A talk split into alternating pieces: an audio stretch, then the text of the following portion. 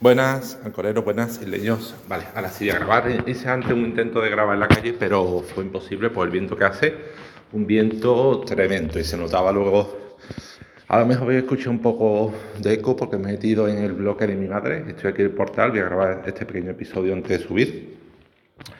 Y nada, que voy a contar. Hace tiempo no grabo la vida moderna, las estrellas, bueno el título es bastante explicativo del podcast. O sea, lo que has unido el banco que no separe el hombre. ¿Por qué?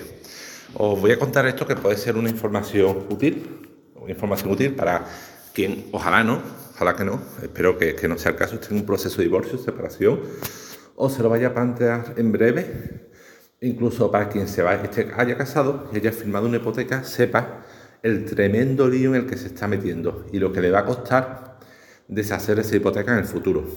Os pongo un poco de antecedente, aunque creo que si sois eh, oyentes regulares y venís escuchando mi podcast de hace tiempo, sabréis mi situación. Yo hace poco, relativamente poco, bueno, eh, justo al eh, en el confinamiento duro que tuvimos al comienzo de la pandemia, en ese momento me, me separé, ¿vale? Justo mi mujer iba a abandonar mi piso, justo cuando se produjo el confinamiento duro que tuvimos al inicio de la pandemia, con lo cual no se pudo ir y la convivencia se alargó de forma forzosa durante un tiempo. Nosotros, como cualquier pareja de pro, eh, al principio habíamos comprado un piso, ¿vale? Nos hipotecamos como cualquier parejita que se hipoteca para su nidito de amor y eh, lo estamos pagando religiosamente cada mes. Ese piso, como mi mujer se fue de casa, fue ya la que mm, yo ofrecí irme, yo, pero ella decidió que no, que ella se busca un nuevo piso que comprar, donde hacer un nuevo futuro. Y yo, perfecto, pues, pues yo le dije, bueno, tú te vas, yo me hago cargo de la hipoteca en solitario y yo me quedo el piso. Yo te compro tu parte, me vendes tu parte al valor de la tasación actual y el piso pasa a ser exclusivamente mío, lo cual me benefició bastante y por eso quiero hacer lo que mm, voy a contar en el resto del episodio, porque mm, por ser justos, como yo salí bastante beneficiado, quiero hacer algo que os contaré, que sobre todo lo beneficia a ella. Digo, además salí beneficiado porque yo le dije a mi mujer, te compro, como hasta ahora lo hemos pagado a media, yo te compro lo que hemos, o sea, mmm, o sea, eh, yo me quedo con lo que falta por pagar del piso según el valor actual del piso, no según lo que no según lo que mm, el piso costó en su momento. Los pisos, desde que compramos compramos el piso en lo alto de la burbuja inmobiliaria, con lo cual el piso se ha devaluado desde entonces, y yo no voy a comprar tu parte del piso respecto al valor de lo que costaba en su día, sino respecto al valor de lo que cuesta ahora. ¿Qué ocurre? Que el piso en su día lo compramos por unos 120.000 euros, 110.000. Eh, la tasación nueva del piso pues, había bajado con un 20%, o sea, había bajado una nueva brutalidad. O sea, el valor del piso había pasado a ser 80 y pico mil. Pues entonces yo le compré a ella la, eh, la mitad de lo que ya habíamos comprado del piso, quitando, mm, o sea, vimos eh, la tasación del piso, lo que faltaba por pagar. Ah, entonces, el valor del piso menos lo que, lo que faltaba por, por, pagar, el valor actual del piso menos lo que faltaba por pagar es, digamos, con lo que yo me iba a quedar. No me iba a quedar con lo que costó el piso en su día menos lo que faltaba por pagar, menos lo que falta por pagar, no me quedo con el valor actual del piso menos lo que falta por pagar. Con lo cual, en vez de 120.000, el piso estaba, eh, eh, la hipoteca estaba más o menos a la mitad de su vida, ¿vale? Con lo cual, en vez de 120.000 menos 40.000, eh, pues yo le, le, compraba a ella la mitad de 80.000, que es la tasación actual, menos 40.000. Entonces, y de eso, con lo que yo me quedaba, que la mitad era mío, a ella le pagaba la mitad, para lo cual pedí un préstamo personal, con lo cual, pues mira, mm, al haber utilizado la, tasación actual, le pagué a ella bastante menos de lo que si no hubiéramos divorciado, pone un ejemplo, si no hubiéramos divorciado al mes de casarnos, pues, o al mes de hacer la hipoteca, pues yo lo voy a tener que pagar a ella por su parte bastante más. Entonces salí bastante beneficiado. Bueno, y ahora, ¿eso por qué? Lo explico. Bueno, al divorciarnos, esto es primero de economía doméstica para divorcios. Mm. Cuando normalmente cuando una pareja se, se divorcia, en España, creo que en la mayoría de las comunidades, en Andalucía, por ejemplo, así se supone que cuando tú te casas pasa a ser eh, bienes, eh, sociedad de bienes, es decir, que todo lo que se compra pertenece al matrimonio. ¿Vale? Y algunas comunidades creo que no, que por defecto hay separación de bienes. O tú cuando te casas puedes elegir, creo, y decir, al, no sé si al juez o a la administración, no, yo me caso, pero hay bienes separados. Cada cosa, cada eh, bien es de una parte. matrimonio no hay bienes comunes. En nuestro caso, por defecto, eran bienes comunes. ¿Qué ocurre? Que cuando te divorcias, aunque tú le compres a su ex, a tu ex su parte del piso, tienes que hacer legalmente una cosa que se llama extinción de condominio. Extinción de condominio significa que eh, todo lo que era común pasa a ser mm, separado. Todos los bienes se reparten según un acuerdo de extinción de condominio que se firme por ambas partes. ¿Vale? Esto es un trámite legal que hay que hacerlo, mm, o sea, que hay que eh, hacer ante notario, que hay que elevar ante el registro de la propiedad para que el registro de la propiedad conste que el piso pasa a ser exclusivamente tuyo y que hay que pagar unos impuestos, unos gastos ante la notaría y ante el registro de la propiedad, ¿vale? Son, esto es lo primero que hay que hacer. Eh, esto puedes encargarle una gestoría o puedes hacerlo por tu cuenta. Es decir, tú puedes ir al registro de la propiedad, decir, no, mira, este acuerdo ante notario de extinción de condominio, pues quiero pagar los gastos que supone presentaros esto y que ante el registro de la propiedad coste que el piso pasa a ser mío. También tienes que pagar un impuesto de, transmisión de bienes patrimoniales porque se supone que ese 50% del piso pasa a ser tuyo pagas un impuesto ante Hacienda, pagas una extinción de condominio y el piso ya es tuyo. ¿Vale? Mm. Vale. Fíjate, que he perdido el hilo. Cuando yo lo hice, me dijeron, leí por internet que había una, algunas sentencias que decían que cuando se transmite la propiedad del piso dentro de un divorcio, de un proceso de divorcio, de mutuo acuerdo, realmente no hay transmisión patrimonial, con lo cual ese impuesto, no sé si eran 400 o 500 euros, te lo podías ahorrar. No estabas obligado. Pero cuando yo pregunté por eso en el registro de la propiedad, me dijeron, no, no, eso dice alguna sentencia, pero tú pagas, porque si tú te quedas con el piso, para que, Hacienda, para que ante el registro sea tuyo, tú tienes que pagar el impuesto de transmisión. Si no, hay. Bueno, pues yo lo pagué, ¿vale? Entonces, por un lado está la propiedad, que como he dicho, la propiedad que es común pasa a ser individualmente la extinción de condominio. ¿Vale? Y con eso yo, si ya puedo hacer una extinción de condominio, consultas en el banco, en el registro de propiedad, pides una nota simple, ahí ya figura que el piso es 100% tuyo. Vale. Pero por otro lado, están los bancos hay amigos, con, con castillos mostopados, como quien diría. ¿Y qué ocurre?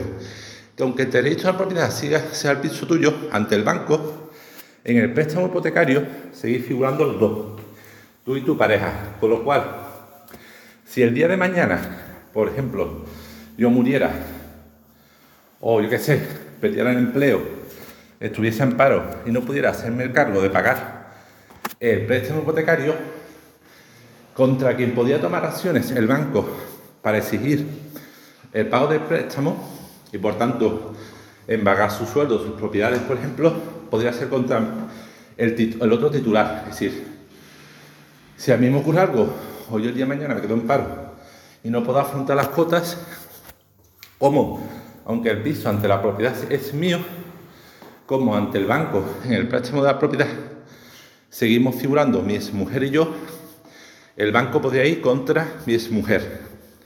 ¿Y eso cómo se arregla?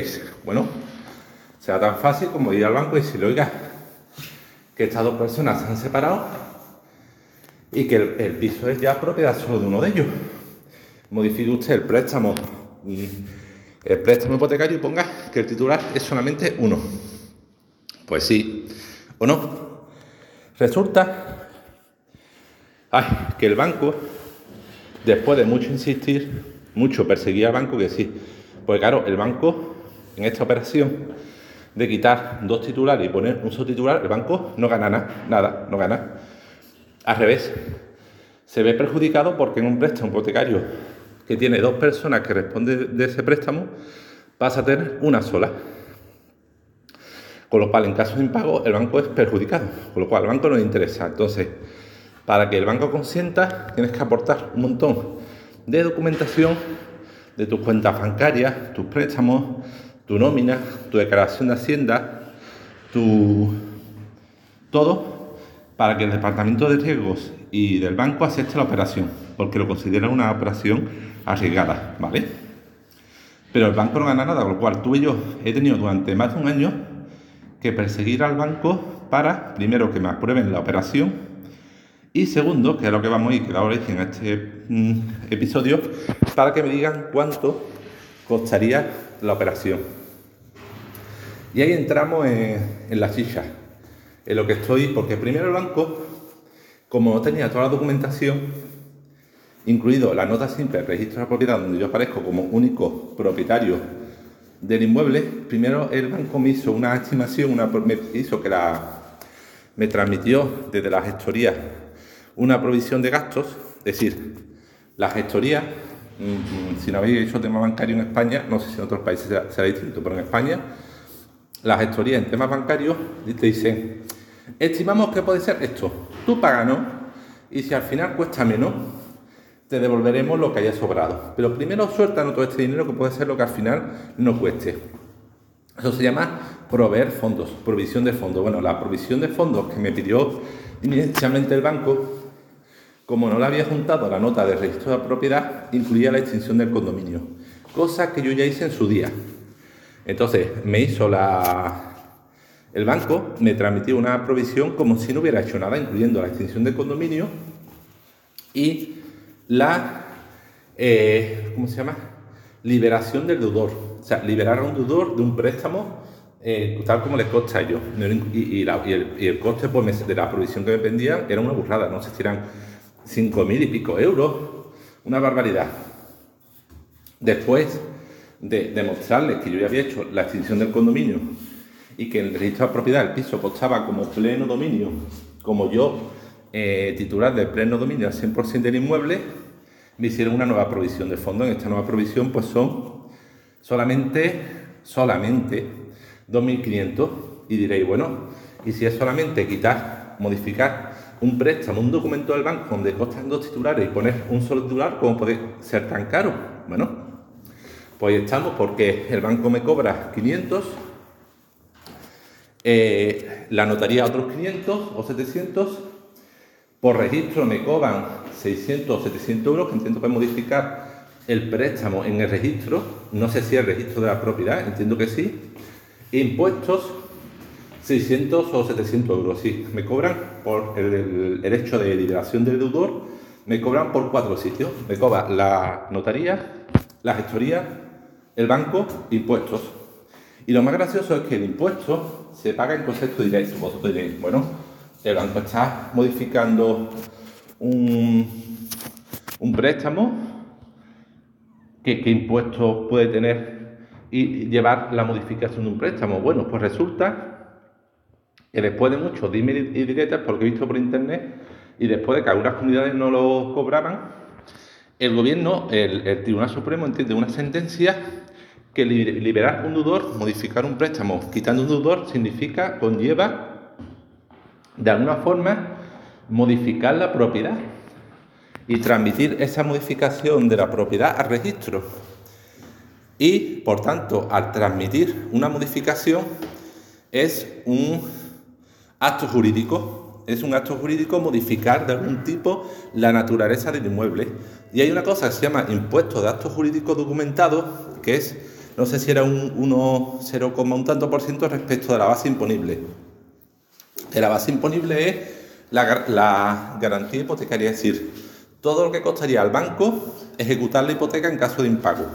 Si la propiedad cuesta la tasación 100.000 euros y, al banco dice que eh, le costaría ejecutar la hipoteca esos 100.000 euros, más abogados, procuradores, notarios, eh, procesos judiciales, tasa que le costaría en total, eh, que la suma de, la vivienda más los gastos de ejecutar una hipoteca en caso de impago suponen 150.000 euros, pues se calcula un porcentaje de esos 150.000 y eso sería la base para calcular el impuesto de actos jurídicos documentados, que se fundamenta en que tú estás haciendo un acto jurídico y lo estás documentando en el registro. Estás haciendo un acto jurídico consistente en modificar la naturaleza del inmueble modificar la propiedad del inmueble y lo estás transmitiendo al registro. Y eso tiene un impuesto que se llama impuesto de actos jurídicos documentados.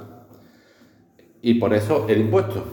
Entonces, lo que yo quiero hacer la semana que viene, si tengo tiempo, porque tengo, tengo la suerte de que tengo el registro de la propiedad a, a, cinco, a dos minutos de mi casa, ¿vale? Una plaza bastante grande donde suelo bajar con mis hijos muchas veces a jugar al parque.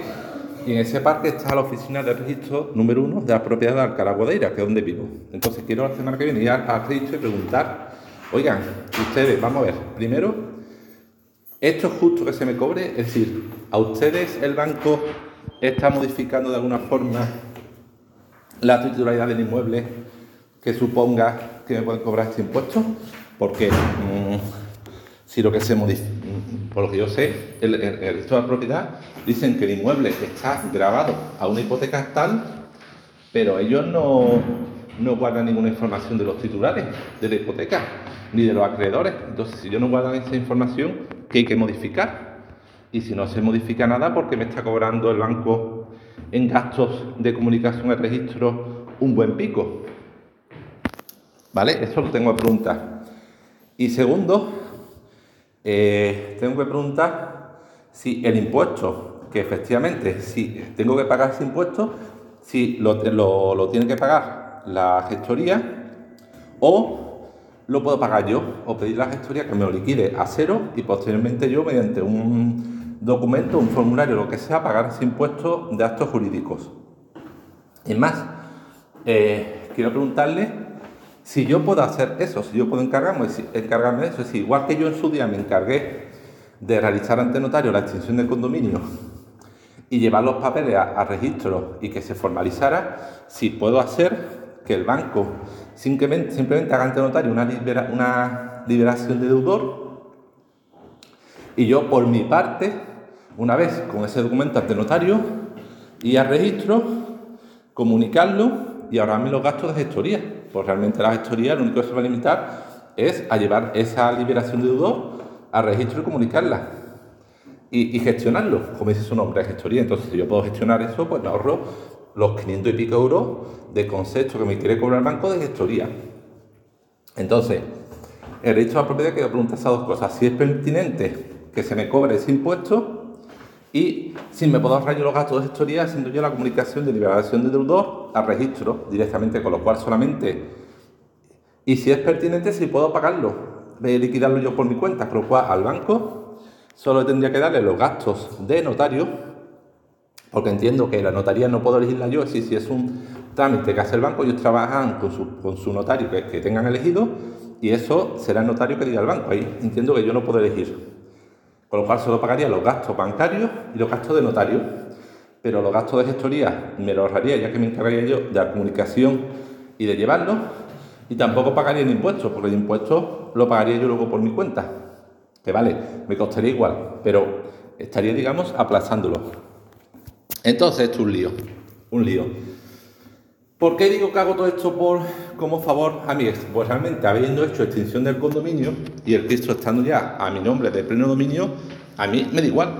El piso está a mi nombre, eh, será para mi hijo, mi ex no tiene ninguna titularidad de dicho inmueble, ni puede venderlo, ni en caso de fallecimiento tiene derecho a herencia sobre ese piso, con lo cual, habiendo hecho la extinción del condominio, la única a la que afecta que sigáis siendo responsable, del préstamo para el banco es a mí, pero bueno, como digo, salí bastante, mm, considero beneficiado en, el trato del divorcio que tuve, al lado de historias que uno pone que cuenta, salí bastante beneficiado, como soy un tío legal, quiero ser justo, quiero ser honesto, y a pesar de todo, el ama de mi hijo, pues quiero hacer este trámite. Pero claro, si lo hago tal como lo pide el banco, son 2.700 euros. Que aunque vaya a medias con mi ex, pues yo he dicho, si quieres hacemos esto, que sobre todo te beneficia a ti, pero vamos a medias. 1.300 euros cada uno. Claro, yo estoy dispuesto a, pagarlos, pero si puedo hacerlo de otra forma, que no suelte ese pastizal y ahorrándome algún gasto, pues, pues lo haré. Entonces, quiero el lunes ir a, registro y preguntar estas dudas que os he puesto antes. Ya sabéis, el día que os caséis, no digo que lo penséis, porque realmente un divorcio de mutuo acuerdo es económico. aunque haya hijos, un divorcio de mutuo acuerdo amistoso, incluyendo la, la elaboración del convenio regulador, pues puede no ser más de 300 euros. Esto es barato. Ahora, madre mía, firmar una hipoteca en común y deshacerla, ya os digo, haciendo todo el pack a través del banco, 5.000, casi 6.000 euros por un piso normalito. Deshacer la hipoteca ante el banco y el registro de propiedad. O sea que, si algún día firméis una hipoteca en común porque os caséis, pensadlo, porque, madre mía, lo que cuesta luego deshacerlo. Yo digo, la extinción del condominio, ya la hice por mi cuenta, que no salió demasiado cara, pero es que fueron a pesar de esos dos mil y pico euros. Y ahora, liberación del deudor, si lo hago como quiere el banco, serían otros casi 3.000 euros. Intentar hacerlo por mi cuenta, a ver si me bajo un poco, pero no lo sé. Y nada, yo os contaré el resultado de este culebrón en otro episodio. ¿Qué más? Ah, solo decir, si estáis en España y estáis todavía en el precio voluntario del pequeño consumidor de la tarifa luz, salid corriendo. Poneros ya aunque tendríais que haberlo hecho hace mucho tiempo, una tarifa del mercado libre, ¿vale? Yo por fin, después de que mi madre llevaba meses pagando una burrada de luz, más de 100 euros, viviendo ella sola, con la interna, le ha conseguido que se cambie a Naturgy.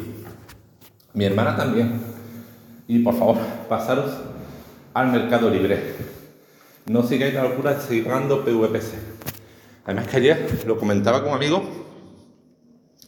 que la vida está muy cara, aunque realmente cuando un amigo ayer hice la compra semanal con mis hijos, o sea, la semana que viene tengo de nuevo a mi hijo, pues entonces la, semana que voy a tenerlo, el día antes, o a comienzo hago una compra para, para dos semanas, bueno, para una semana, para cuando los tengo conmigo. Y ayer la hice en el súper, en, en Lidl, anteayer, no, ayer, ayer.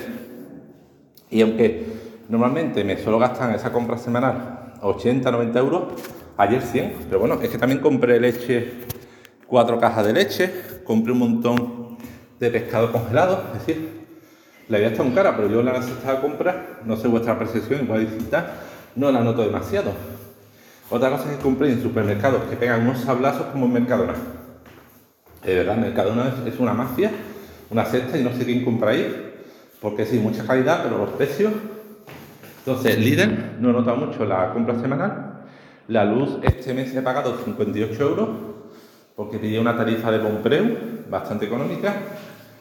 Eh, internet pago 30 euros y cuando tenga fibra directa, que ya está instalada fibra directa Digi en mi bloque, aunque todavía no me han activado, pero ya eh, en mi localidad hay fibra directa de Alcalá y en mi bloque han puesto las cajas de conexión de Digi. Y entiendo que como máximo un par de semanas más me las activarán pasaré a pagar por internet y llamada limitada de 8 gigas de 30 euros 25. Entonces la, luz no pago mucho a pesar de tener tres hijos. La cesta comprar tampoco. Eh, internet tampoco. Eh, he puesto el termoeléctrico, me está dando un buen resultado. Ya me he liberado del gas. Adiós al gas, a la pesadilla de tener que ir a por las bombonas a, a la gasolinera, de tener que pedirlas. He puesto el gas súper contento, llevo ya más de un mes y como digo, no se me ha disparado el gasto eléctrico a pesar de un termo de gas grandecito, grande, casi 80 litros. Así que bueno, hay inflación, pero tengo la suerte de no sufrirla demasiado. Y nada, os dejo ya. que tengo que entrar en casa de mi madre, llevo casi media hora episodio y en nada trae la pizza. Venga, ya os intentaré hacer otro episodio y contaros en qué acaba el tema este de, del banco y al final cuánto me cobran, cuánto, si consigo que me cobren menos y por cuánto me sale la historia. Venga, hasta luego, anchoreros, adiós.